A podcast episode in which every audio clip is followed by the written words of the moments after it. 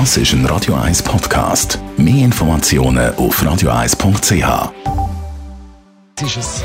Der Konsumententipp auf Radio 1. Präsentiert von comparis.ch, einem führenden Schweizer Internetvergleichsdienst. comparis.ch zum Teil muss man definitiv doch ein paar Tage mehr warten, bis die Ware kommt, bis die Lieferung kommt, wenn man etwas online bestellt. Oder man kommt gar kein Lieferzeitfeister mehr über oder kann das gar nicht mehr aufgeben. Michael Kuhn von Comparis. Online-Shopping natürlich in dieser Situation, wo wir haben, ein Riesenthema. Momentan wird in der Schweiz so viel online einkauft wie noch nie.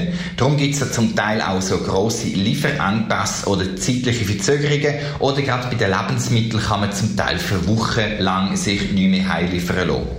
Da lohnt sich auch bei den kleinen Anbietern schauen, bei den lokalen Läden um die Ecke, ob sie auch Online-Lieferungen anbieten. Sehr viele haben jetzt umgestellt und tun zum Beispiel mit lokalen Velokurier die Sachen, die man online bestellen, bis vor die Haustüre liefern. Also bei den lokalen Läden, bei den Läden sozusagen im Quartier und um die Ecke schauen, ob die ein Online-Angebot haben und wie man das könnte organisieren.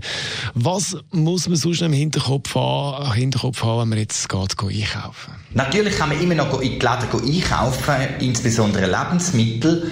Dort ist es einfach wichtig zu wissen, es gibt Dosierungssysteme, gerade bei grösseren Läden. Das heisst, ähm, nur eine bestimmte Anzahl von Leuten kommt in den Laden rein. Und da empfiehlt es sich, dann einkaufen zu gehen, wenn die grosse Masse nicht im Laden ist. Das heisst, früh am Morgen und nicht am Tag, wie zum Beispiel am Samstag.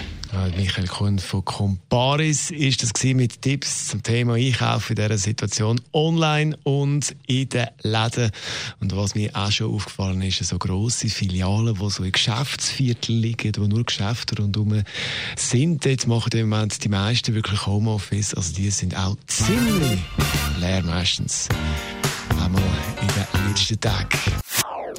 Das ist ein Radio 1 Podcast. Mehr Informationen auf radio1.ch.